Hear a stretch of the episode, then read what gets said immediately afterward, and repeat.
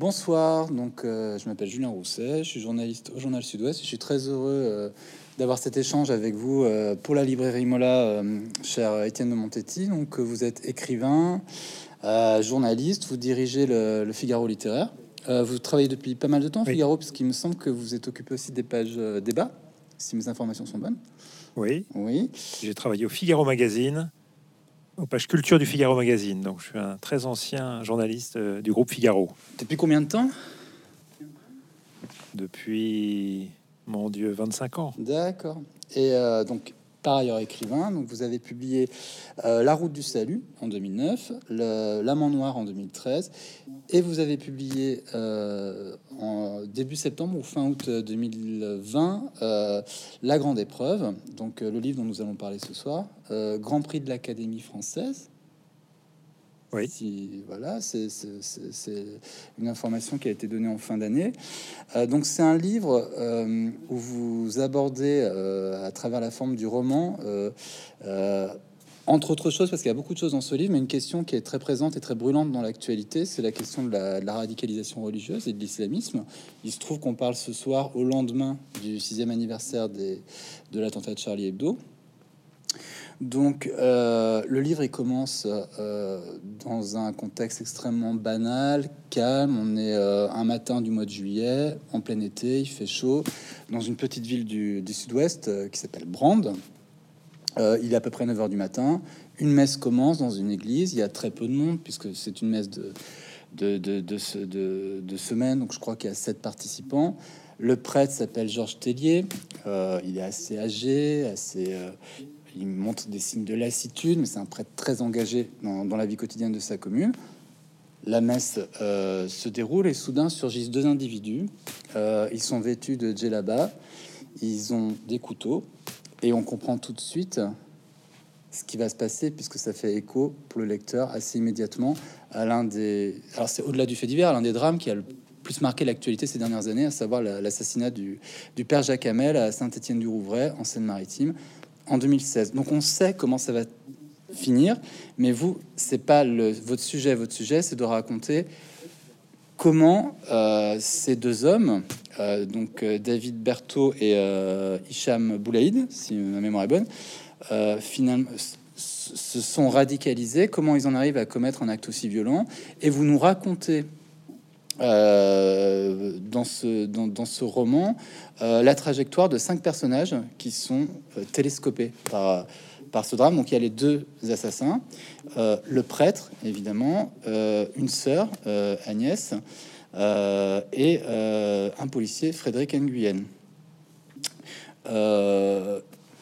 ils ont chacun un rapport spécifique à la France, à l'identité, à la religion. Donc on va reparler de chacun de ces personnages, mais avant cela, je voulais savoir quand euh, et comment vous vous êtes dit euh, que l'assassinat du père Jacques Hamel serait un point de départ pour votre ce qui était alors votre futur roman. Je me souviens pas du moment précis. Je me souviens que ce, cet assassinat, cet événement m'a énormément marqué. Je suis journaliste, donc j'ai suivi, j'ai participé à la, couverture médiatique hein, de, cet attentat en juillet 2016. J'ai des souvenirs très précis du moment où je l'ai appris, du moment où il a fallu euh, le commenter, l'analyser. Et puis, euh, cet attentat, euh, vous l'avez dit, faisait écho à d'autres événements qui étaient intervenus dans notre vie. L'assassinat des, des, journalistes de Charlie Hebdo, des dessinateurs de Charlie Hebdo, les événements du Bataclan, cette euh, soirée d'horreur qu'on a tous euh, vécu. Et puis quelques semaines, 15 jours avant euh, Saint-Étienne-du-Rouvray, il y avait eu aussi Nice avec cette, ce mmh. camion fou sur la, la des Anglais. Donc on était, et j'étais, moi comme journaliste, poursuivi par ces, ces, attentats en série. Celui du Père Amel m'a frappé comme un, un, coup de poing dans une autre partie de moi-même que, que les autres attentats, c'est-à-dire que c'était un prêtre qui était assassiné. Donc c'était notre rapport avec euh, la religion et en l'occurrence euh, l'Église catholique, notre éducation, enfin mon éducation chrétienne, euh, ma foi chrétienne, quelque chose qui est pour moi constitutif de mon identité culturelle et, religieuse. Donc c'était quelque chose d'assez d'assez violent qui m'a donc beaucoup interrogé, effrayé interpellé et je me suis intéressé à cet événement. Et il m'a semblé très vite, c'est vrai, que de faire un document sur cette histoire ne me mènerait pas très loin, ou du moins moins loin, parce qu'au fond, le, le, travail des journalistes, le travail des enquêteurs a permis assez vite de, savoir ce qui s'était passé en tant que tel. Le fait divers, il était connu, la, la vie du père Amel était connue, et qu'en revanche, à travers ce fait divers, il y avait quelque chose de beaucoup plus profond. À travers ce prêtre, vous avez décrit tout à l'heure très bien, c'était beaucoup de prêtres, peut-être tous les prêtres de France qui étaient, qui étaient là. À travers ces deux jeunes, euh, en mal d'identité, euh, en mal de culture, en mal d'idéal, il y avait une certaine jeunesse euh, française, une certaine jeunesse de France qui était là. À travers la police, ce travail de la police qui est toujours mis en valeur après, après, chaque tas, il y avait la question d'un policier face à ces événements, son rapport avec l'ordre, son rapport avec la France, son rapport avec le maintien de l'ordre, oui, la, paix sociale. Et de fil en aiguille, je me suis dit que le roman me donnerait cette liberté que, permet la fiction d'avoir un prêtre qui ne serait pas euh, Monsieur Jacques Hamel, le père Jacques Hamel, mais un autre prêtre et à l'intérieur de ça, ben, le romancier que je suis s'est glissé pour poser des questions euh, euh, sur la foi chrétienne, sur l'islam, sur l'islamisme, la radicalisation, le, malaise euh, des jeunes, donc la question de leur idéal, qu'est-ce que la société propose comme idéal à ces jeunes, euh, les policiers, leur rapport avec la République, avec la paix, avec l'ordre. Et donc le, roman m'a donné euh, à la fois la, liberté de, m'engager dans ces sujets, puis la joie aussi d'écrire euh, euh, sur ces thèmes qui sont, je trouve, très, très intéressants pour un, pour un, un témoin de la, de la société que je suis comme, comme citoyen français et comme journaliste. Alors, le roman vous a donné cette liberté et en même temps, vous êtes très fidèle au réel. On sent qu'il y a ce, ce, ce, souci dans le, dans le texte. Comment vous avez panaché cette exigence, euh, sans doute liée à la gravité euh, des faits euh, qui sont au départ du livre, et cette liberté, cette mise à distance par l'écriture, la fiction, comment vous avez équilibré Alors, je vais dire une chose qu'il faudrait pas prendre en mauvaise part, mais le scénario de ce qui s'est passé à Étienne du Rouvray était pour moi euh, parfait, mmh. impeccable. Mmh. C'était la tragédie antique, mmh. la victime euh, qui montait vers son sort, d'une certaine façon, vers son, vers sa, son destin funeste, cet homme qui n'était que que paix, euh, que dévouement, que service, que fragilité aussi du fait de son grand âge. Et puis ces deux jeunes gens qui, eux, n'étaient que euh, jeunesse, ardeur, mais aussi violence, inconscience complète. Ce scénario-là, j'ai voulu le garder parce qu'au fond, il était tellement bien ficelé qu'il n'y avait rien à changer. Le, le, le, décalage entre la victime et les, et les assassins étaient, étaient impeccables. Donc ça, je l'ai gardé. En revanche, je me suis autorisé, et là c'est le roman qui me l'a permis, et c'était même nécessaire, parce qu'en réalité, quand on s'embarque dans un sujet comme ça, on est pétrifié par le respect qu'on doit à l'histoire originelle. Euh, je n'aurais jamais pu prêter au père Jacques Hamel, sous son nom, des pensées, des doutes, des questions, un passé qui n'était pas le sien. Je respecte trop cette figure euh, euh, admirable et, et, et évidemment, euh, j'aurais été tétanisé et au fond paralysé. Et de prendre des libertés me permettait d'inventer ce que je voulais, tout en restant non plus dans la vérité, mais dans le vrai semble.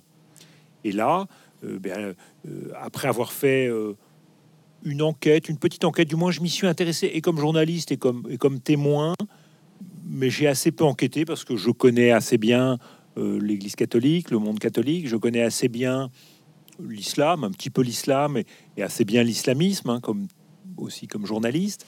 C'est peut-être chez les policiers que j'ai voulu aller enquêter, me renseigner pour savoir comment des policiers intervenaient euh, rapidement, comment ils faisaient pour, euh, euh pour euh, surgir comme ça dans un fait divers qu'ils ne connaissaient pas, un endroit qu'ils ne connaissaient pas. Donc j'ai eu un peu besoin d'enquêter, de me renseigner sur la manière dont, dont, les policiers, en l'occurrence la, la brigade la BRI oui, oui.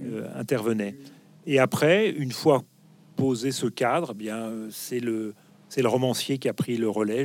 J'invente, je, je, je, je, donne à Georges Tellier une vie euh, qui est la sienne, que, dans laquelle j'ai mis beaucoup, beaucoup d'anecdotes ou de choses que je connais des prêtres, de, de prêtres qui sont des amis. chez ces jeunes aussi, j'ai eu envie de leur inventer des histoires parce qu'elles me permettaient de réfléchir à, cette jeunesse française, donc des problèmes d'identité, mhm. pour l'un liés à l'adoption, pour mhm. l'autre liés à l'immigration. Mhm. Et après, bah, le, le romancier, c'est-à-dire l'imagination, les souvenirs, la reconstitution, tout ça se met en branle. Et ça, c'est le travail du romancier de, de, ficeler une histoire, encore une fois, partir d'un scénario auquel j'ai voulu rester fidèle. Mais moi, j'ai trouvé que le livre était très documenté, donc euh, je pensais que vous aviez euh, fait davantage d'enquêtes, en fait, parce qu'on a l'impression qu'il y a des immersions dans des... Alors, vous parlez de de, des salles de prière euh, musulmanes. Vous parlez de, il y a, y a, des, comment dire, des personnages qui évoluent en prison. Il y a, vous parliez de la, de, la BRI. Vous parlez aussi de, la brigade des mœurs. donc, je pensais que vous étiez davantage documenté que ce que ce que vous me dites là. C'est nourri par 30 ans de. 30 ans de journalisme. D'abord, mhm. je suis journaliste. Je j'ai eu l'occasion de m'immerger l'occasion d'un reportage ou à l'occasion d'une visite ou à l'occasion euh, de je ne sais quelle circonstance. Et étant journaliste, je, photographie beaucoup, je veux dire euh, mentalement euh, beaucoup de choses. je lis beaucoup, je lis des documents. Je, j'ai un métier et peut-être une personnalité qui fait que je suis peut-être un peu plus documenté que la moyenne des, de mes contemporains. Mais après, c'est véritablement le romancier mhm. euh, qui, a pris le relais. Le romancier, il puise dans tout ce qui fait la personnalité du romancier. Hein. Euh, souvenir, imagination, mais aussi, c'est vrai, mon métier me prédispose à, enquêter. Et il est vrai que j'écris rarement une ligne sur quelque chose de, contemporain sans m'assurer que c'est, encore une fois, sinon vrai, du moins vraisemblable. D'accord. Alors parlons un peu des personnages. Donc euh, commençons par Georges Tellier. Il est âgé, il a, il, a été instituteur en Algérie, euh, il a, hum, dans son euh, sacerdoce, il est, il est passé par des engagements euh, différents. Donc, il est à, il est à, il est à Brand. Il dialogue dans une scène du livre avec le maire communiste de, de Brand, oui. qui lui dit Est-ce que le parti communiste survivra au 21e siècle? Et l'Église catholique? Point d'interrogation. Et on sent que c'est une question qui traverse le livre. Euh, alors, je voulais savoir ce que vous, vous en pensez. Euh, est-ce que vous pensez que le catholicisme peut connaître un regain ou est-ce que, euh, c'est une question que moi je me pose en tant qu'observateur, est-ce que on n'est pas face à un déclin inéluctable? Est-ce qu'on n'est pas en train de sortir d'une ère chrétienne qui a duré 1500 ans Et voilà, et puis après il y a eu les Lumières et petit à petit on en sort progressivement. Comment est-ce que vous pensez, comment est-ce que vous voyez les choses, vous qui, qui réfléchissez sur ces questions?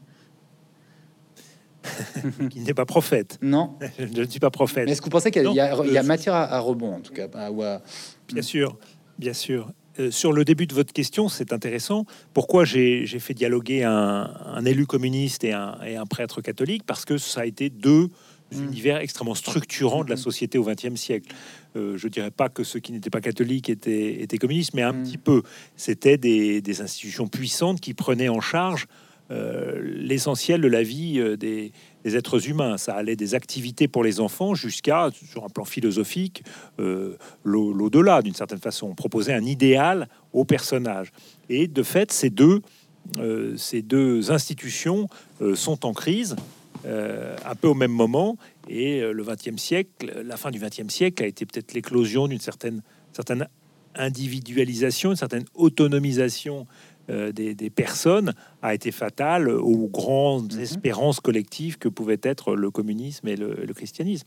Alors après, l'Église catholique, quel est son, euh, quel est son sort? Ben, Je serais bien incapable de vous répondre.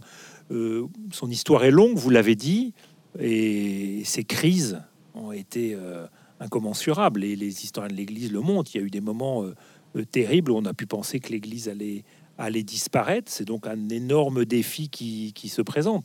Et il est probable que si elle renaît, ça ne sera pas forcément sous cette forme. Elle est obligée de prendre en compte l'autonomisation euh, des individus. les, le collectif ne se vit plus de la même manière. Les réseaux sociaux ont changé aussi.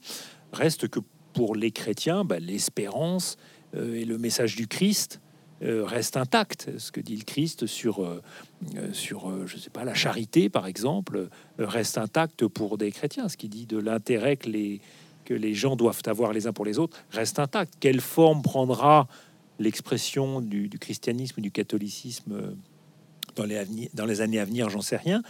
Ce que je pense, c'est que c'est une institution qui s'est quand même énormément adaptée euh, à toutes les situations, avec une plasticité tout à fait incroyable et la présence à sa tête d'un d'un homme comme le pape François, qui a assez vite vu les enjeux, par exemple, écologiques mhm. qui se présentent euh, aujourd'hui au monde, fait que l'Église a, a cette capacité à parler, à parler au monde de manière euh, tout à fait incroyable.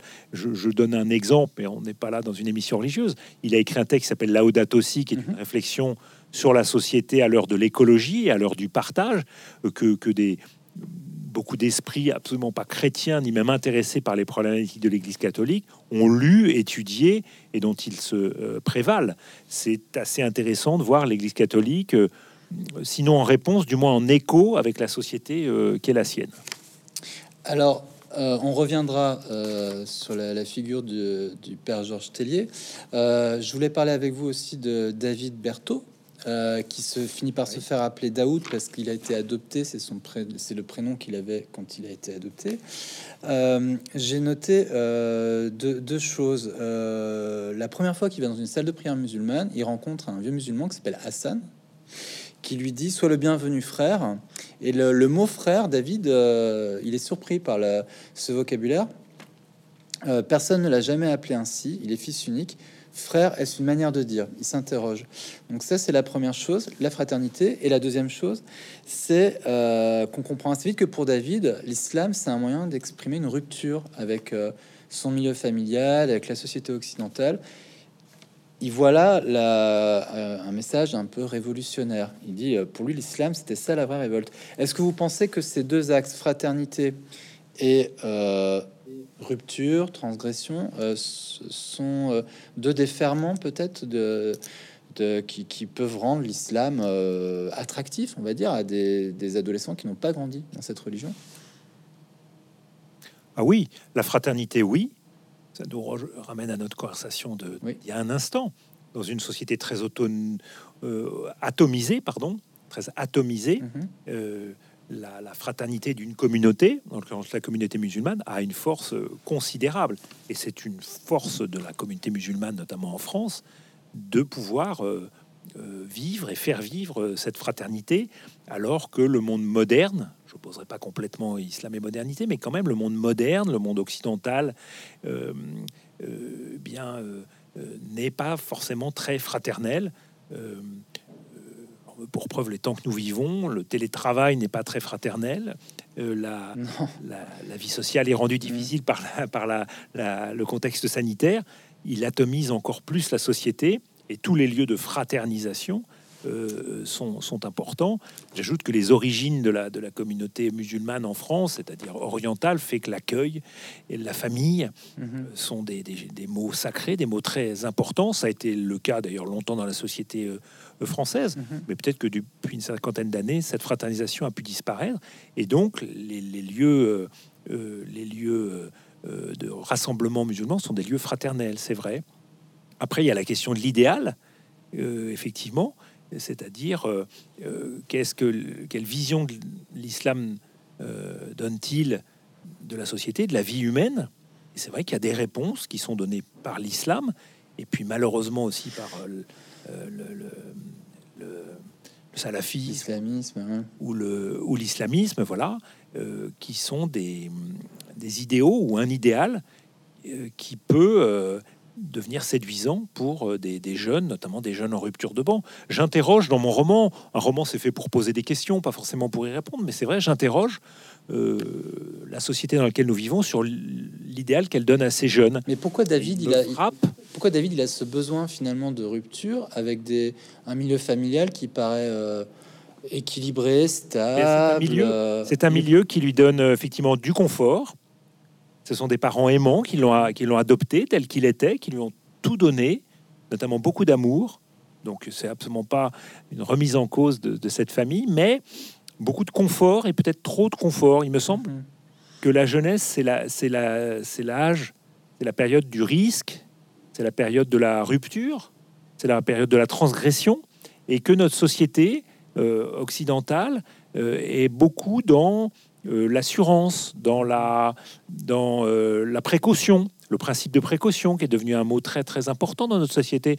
Le, le temps que nous vivons est tout à fait caractéristique. Il est rendu nécessaire par un, par un virus évidemment dangereux, mais on parle énormément de précautions, euh, de masques, on parle de gestes barrières. Ce, sont des mots, encore une fois, que je ne remets pas en cause, mais qui pour une jeunesse, pour la jeunesse, sont très très difficiles à vivre.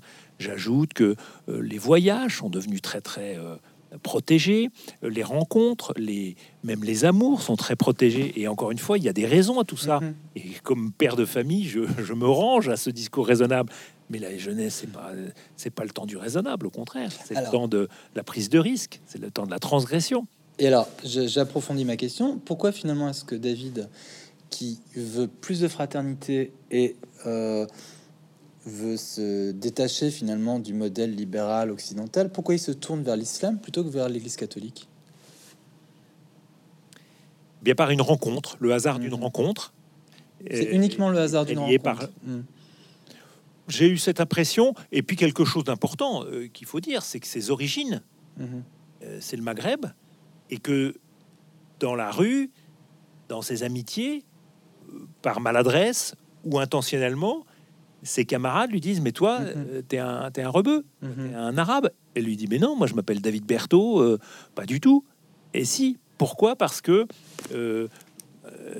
il est ramené à ses origines, ce qui pour un adolescent peut être très violent. Mhm. Et de cette violence, finalement, il, va, il va retourner cette violence en disant, mais au fait, est-ce que ça serait pas vrai? Est-ce que je suis pas effectivement le fils d'une histoire liée euh, euh, à, la, au Maghreb et, liée à l'islam? Il va aller dans une communauté musulmane où il est très bien accueilli par Hassan, qui est effectivement euh, un des responsables de cette communauté, qui est un homme d'accueil, de, de, de, paix d'ailleurs, le problème, c'est que cette communauté-là, et c'est malheureusement le cas de pas mal d'endroits mm-hmm. euh, de l'islam en France, est travaillée par euh, des, éléments radicaux. Et donc, euh, ce garçon, David, va d'abord être séduit par ce retour à ses racines, qui sont bah, malheureusement un petit peu fantasmées aussi. Hein, mm-hmm. comme, quand on est d'adolescent, on peut volontiers fantasmer. Il fantasme un peu ses origines, son malaise, son, sa quête d'identité va, va, se trouver euh, bien euh, apaisé par, euh, par cette découverte du monde musulman à laquelle ses parents ne l'avaient pas du tout préparé. Ils avaient préféré une sorte de rupture. Il, mhm. était l'enfant d'une autre histoire, la famille Berthaud. Et puis, ben, malheureusement, un, prêcheur islamiste va, va s'emparer de cette quête, de cette aspiration très sincère qui est celle de David, et puis va faire de lui bien un, élément du, djihad. Mhm. Alors l'autre, c'est beaucoup beaucoup de choses qui jouent. Ouais, ouais. L'autre euh, protagoniste, c'est Hicham, qui euh, lui grandit en cité, euh, avec dans un voilà sur un sur le chemin de la petite délinquance en vérité, l'adolescence. il, il est incarcéré, il va en prison, et là il il, tombe euh, ou il, est sous l'influence, on va dire, d'un imam autoproclamé, Mokhtar, euh, qui, vous le décrivez bien, euh, utilise la religion pour asseoir un ascendant sur les autres détenus et qui est une petite frappe en fait. Hein, on sait que voilà, c'est une situation qui, qui, qui, qui, qui aujourd'hui est assez répandue en milieu carcéral. C'est justement ça ma question, parce que je sais que par ailleurs vous avez, vous avez un engagement associatif euh, dans une association qui s'appelle Lire pour en sortir, qui, euh, qui travaille sur la, la question du, euh, du, du, du, milieu carcéral et du lien entre la, la, la prison et l'extérieur. On en est où aujourd'hui de ces radicalisations en prison?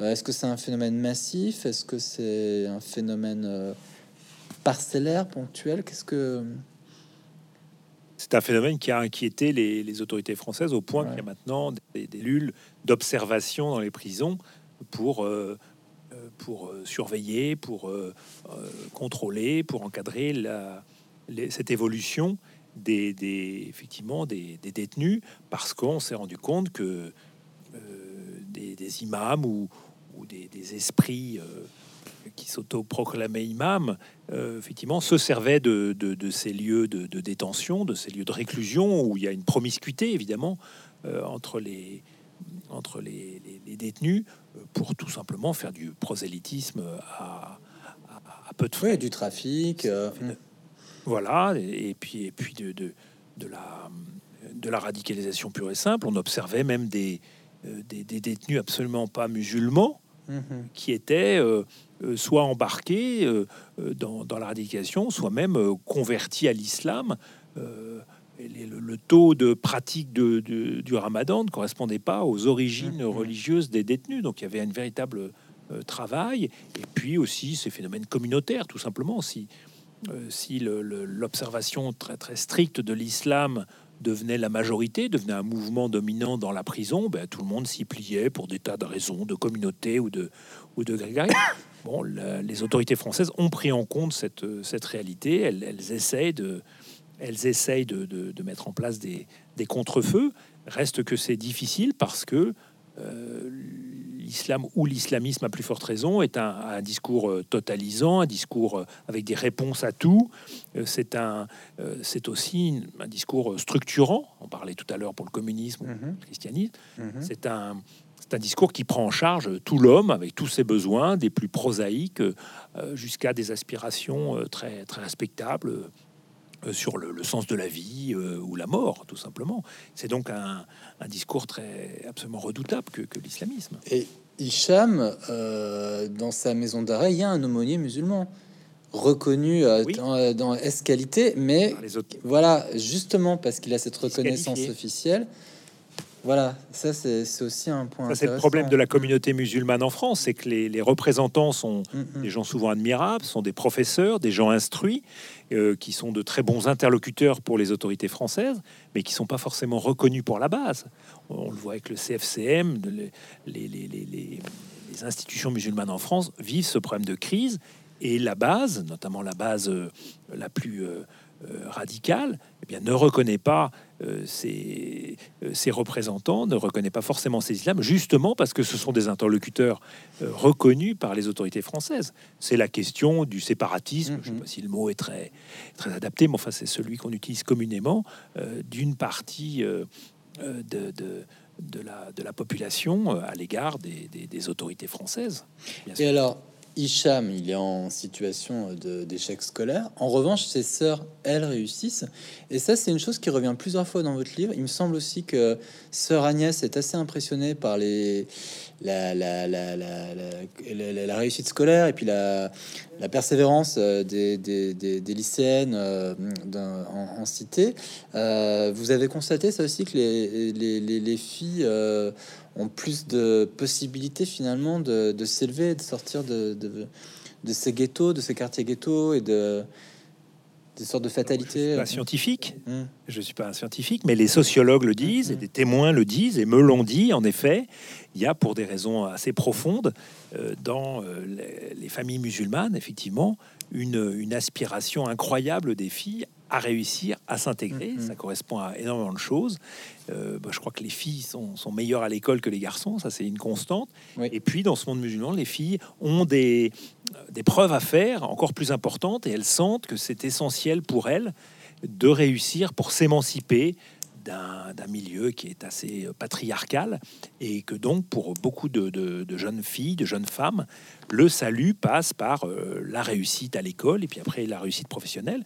Et l'actualité, la, société française aujourd'hui nous montre d'admirables réussites euh, féminines de, jeunes femmes issues de familles musulmanes et qui ont de, très belles réussites professionnelles et sociales. Et j'ajoute que c'est des, très beaux modèles pour la société en, en général, mais aussi pour les, pour les familles musulmanes en particulier. Et euh, j'ai trouvé ça euh, sympathique et bien plus que ça, enfin, vraiment à montrer en exemple que dans une famille, effectivement, le, le salut, entre guillemets, le, la réussite euh, pouvait passer par ces jeunes femmes qui pouvaient être moteurs. Malheureusement, il arrive que les garçons soient au contraire des jeunes coqs un peu adulés mmh. par leurs parents ou un petit peu laissés par des parents moins exigeants et euh, vont être des vont être effectivement eux des, des, des, enfants en situation d'échec alors que leur alors que leurs sœurs euh, réussissent très bien. Alors, dans certains passages du livre, les personnages sont rattrapés par des débats qui électrisent un peu les, les, les, la vie médiatique, politique, notamment le débat sur le Burkini. Et on sent que le narrateur porte un regard quand même assez critique, voire désabusé sur le fonctionnement euh, de la machine médiatique, euh, de l'emballement euh, qu'on constate sur les réseaux sociaux, chaîne d'info continue autour de certains sujets. Alors, ça m'a intéressé venant de votre part, parce que finalement, là, vous êtes écrivain, mais vous êtes aussi journaliste au Figaro, donc dans, un, dans un quotidien. Vous-même, est-ce que vous vous sentez, bien que journaliste, donc vous êtes voué à un métier qui s'intéresse à l'information, mais est-ce que vous vous sentez parfois en décalage par rapport à- au rythme de l'information, à la hiérarchie de l'information, à ce qu'on voit circuler sur les sites d'information y compris peut-être dans votre propre journal d'ailleurs, puisque c'est des questionnements qu'on a tous par rapport aux médias dans lesquels on travaille. Oui. Mm. Oui, bah, vous venez d'y répondre, en effet.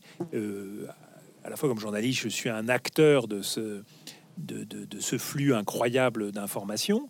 Je l'observe, je le, je le reçois, je, je le- je l'exprime, même si avec le Figaro littéraire, avec le Figaro littéraire, je suis dans un média moins chaud Au moins exposé, ouais. que, Mm. que- et moins exposé évidemment, moins chaud.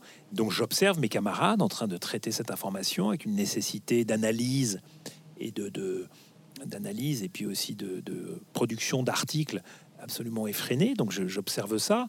Je suis, euh, je dirais, euh, euh, comme citoyen aussi un peu sidéré par euh, cette rapidité d'une information qui en chasse une autre, euh, des indignations quotidiennes, des, des alarmes quotidiennes aussi, qui sont fondées ou pas d'ailleurs. Euh, et ça, c'est le lot de l'information aujourd'hui. Elle n'est pas sans me questionner effectivement tous les jours. J'ai pas de réponse. Je dirais que je suis un petit peu comme tout le monde et Mm. peut-être un petit peu plus que tout le monde en tant que journaliste, en proie à mes propres contradictions. Et c'est ces contradictions et ces interrogations que j'ai voulu exprimer à travers mes personnages, sans donner de réponse. Mais il est vrai qu'il y a des jours, je suis euh, stupéfait par euh, ce rythme qui nous, qui nous tympanise, qui nous, qui nous euh, étourdit, qui nous empêche parfois de, de réfléchir parce que la, la rapidité et la force de l'émotion ou de l'indignation sont, sont trop, trop forts pour, pour permettre une réflexion sereine. J'ajoute que le romancier que je suis bénit ce temps du roman, ce temps du, de l'écriture, ce, ce temps long au fond, qui permet tout d'un coup de s'abstraire, alors au prix d'une certaine schizophrénie, hein, Mhm. et euh, de, de laisser le journaliste euh, aux prises avec cette information qui va très vite, qui demande des jugements et des analyses très rapides. Le romancier, lui, s'autorise le temps de la réflexion, le temps du doute aussi, de la temps, complexité. euh, de la complexité, le temps de la non-réponse. Mhm. Je ne sais pas, moi, ce qui se passe à travers le Burkini en France. J'ai des, des questions, j'ai des, des hypothèses, mais je ne sais pas si c'est un épiphénomène lié à la mode ou si c'est un mouvement très profond de changement euh, du, du statut de la femme et du corps de la femme dans la société. Ce sont des questions que mes personnages se posent et que je me pose à travers eux. Et je suis heureux, grâce au roman, de poser ces questions, de les laisser reposer, justement, de les laisser Oui. euh, mûrir. Et votre, votre roman montre justement que le, le, roman, par son, son, ampleur, sa, son, son format, permet d'être dans une approche qui n'est pas binaire. Euh, parce que finalement, euh, les- ces personnages, on les suit, on les comprend, on les, on, chemine avec eux. C'est vrai que c'est sans doute plus difficile euh, dans l'exercice du journalisme au quotidien, même si c'est quand même aussi l'objectif d'éviter d'être binaire. Mais le roman vous a permis ça. Oui, Mm. oui, c'est ça. Très vite, euh, puisque j'avais renoncé, j'ai jamais eu l'intention d'ailleurs, mais de faire un document ou de faire un essai où ces questions seraient posées euh, à titre intellectuel, sociologique, religieux, théologique, que sais-je, le roman euh, permettait une exposition beaucoup plus sereine de la vie de chacun et des raisons de chacun des, des, des excuses éventuellement qu'on peut trouver ou des, ou des explications, du moins qu'on peut trouver pour chaque personnage, aussi horrible soit-il.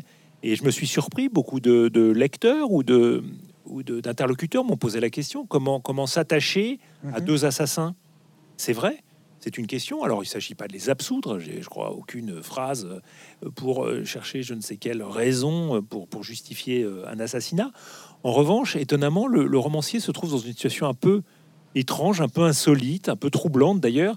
Il a pour ses personnages une sorte d'affection, Mhm.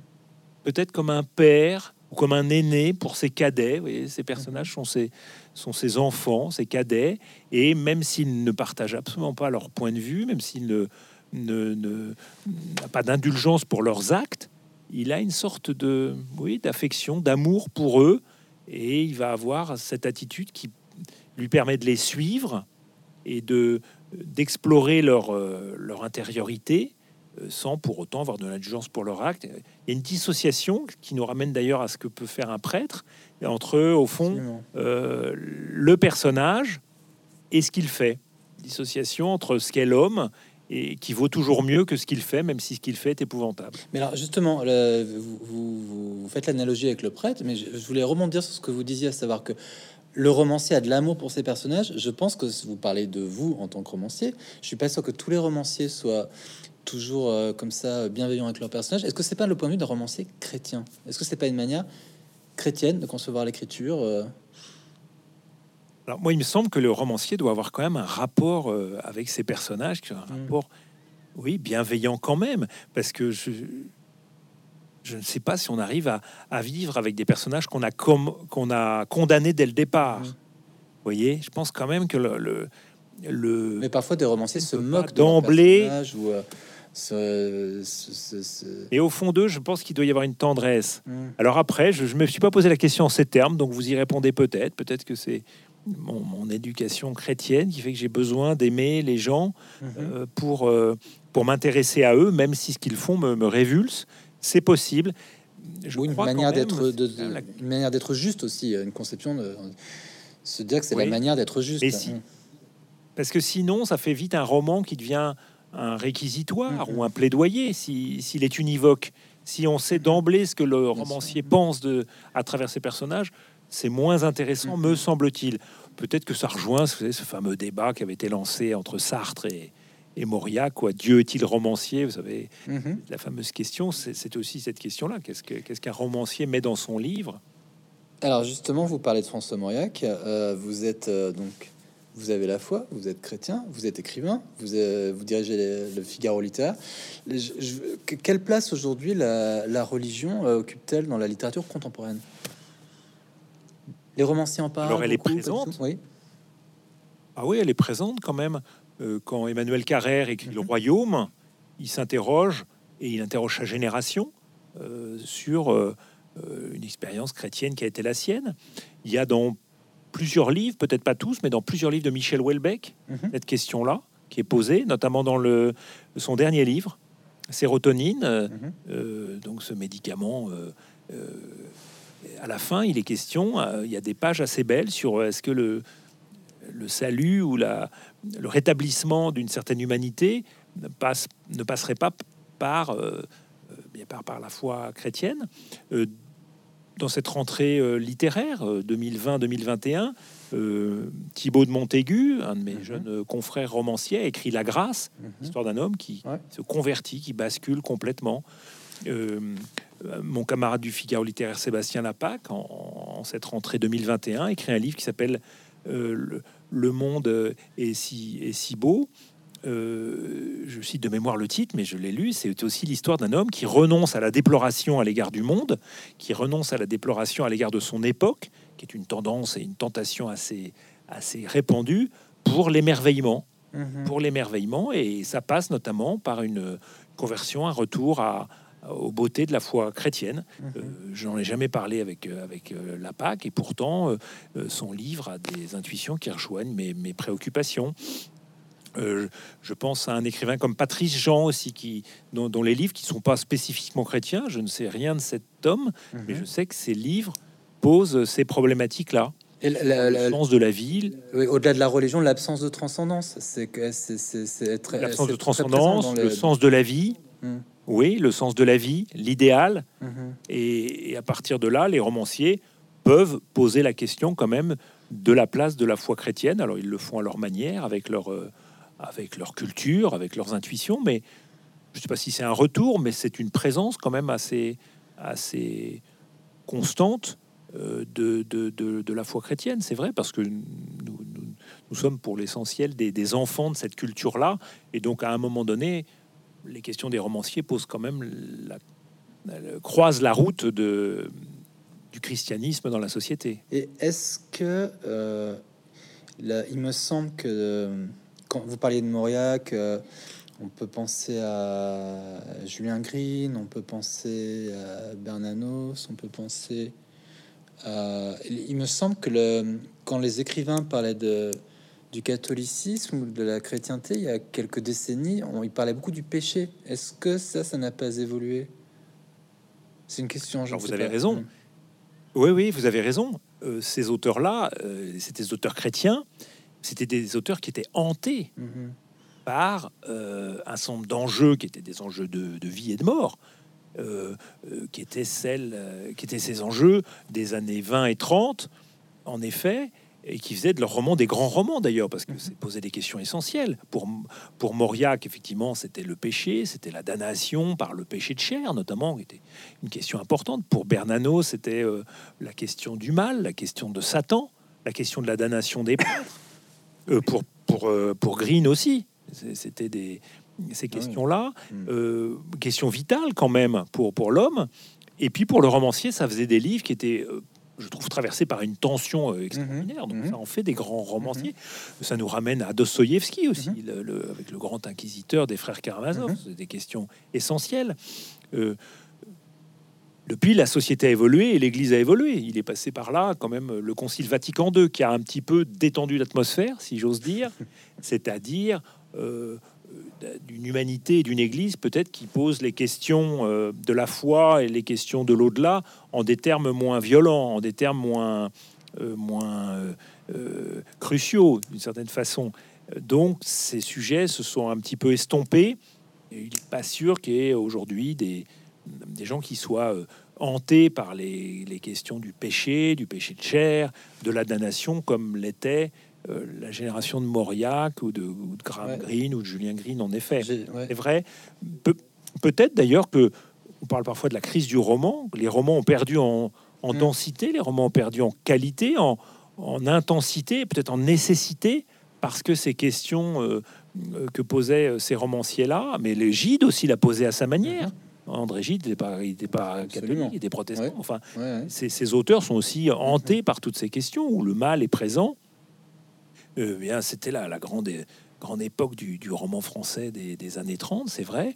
Euh, euh, il s'est un peu estompé. Peut-être que la qualité du roman s'en est ressentie. Du moins, le roman doit trouver dans l'âme humaine d'autres substances, d'autres ressources pour poser quand même des, grandes questions à, ses lecteurs. J'ai l'impression, pour revenir à ce que vous disiez il y a quelques minutes, qu'aujourd'hui, quand les écrivains parlent de religion, c'est plutôt, ils, ils n'abordent plus du tout le sujet en termes de péché, de culpabilité, ou de, mais plutôt en termes de qu'est-ce qui est sacré aujourd'hui, euh, euh, de recherche de transcendance.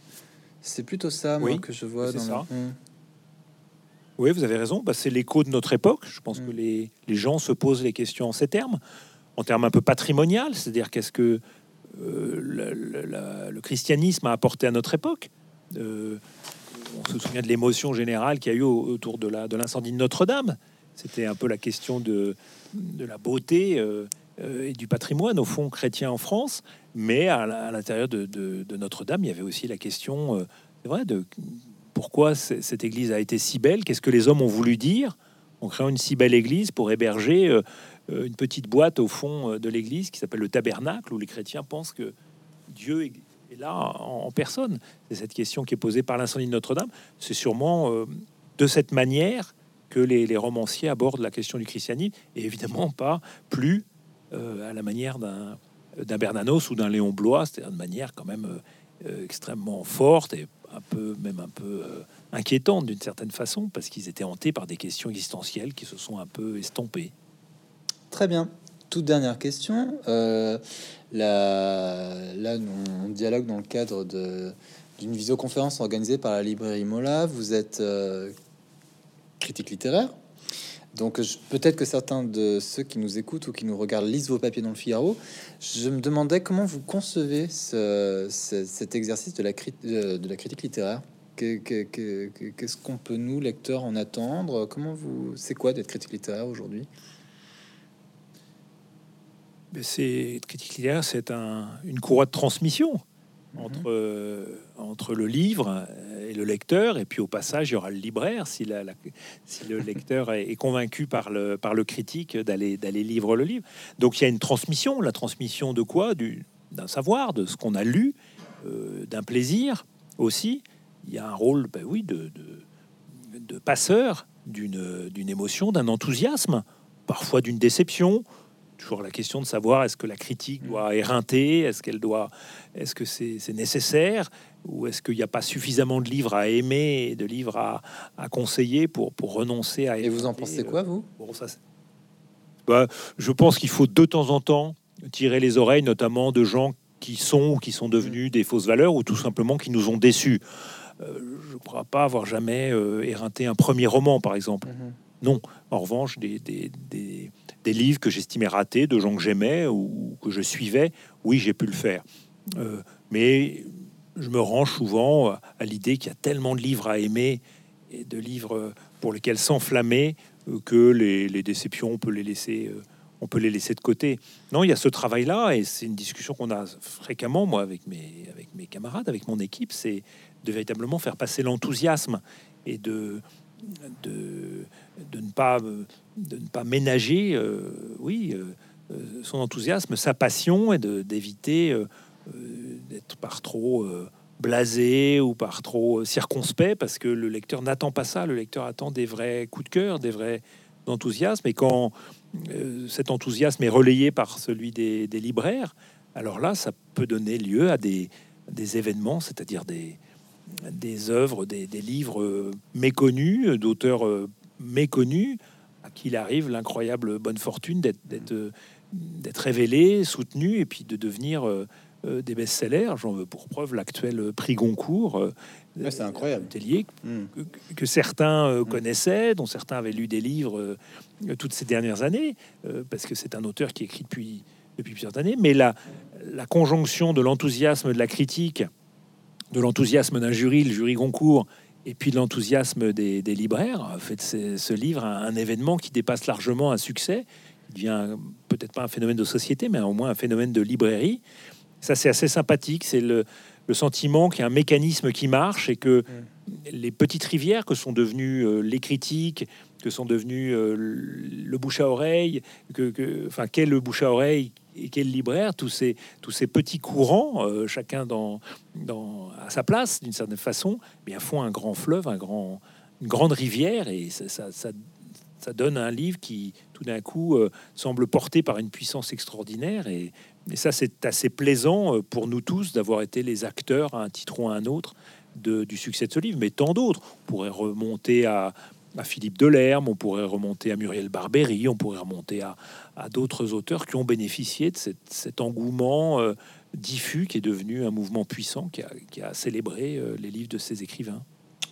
Parfait. Et écoutez, alors on souhaite une grande rivière à la grande épreuve. Gentil. Et euh, Ça a commencé, ça a commencé grâce à grâce aux libraires en, en particulier, en effet. Et je vous remercie, Étienne de Montetti, pour votre disponibilité. Bonne soirée. Ben, c'est moi qui vous remercie beaucoup. Merci. Au revoir, Julien. Bonsoir.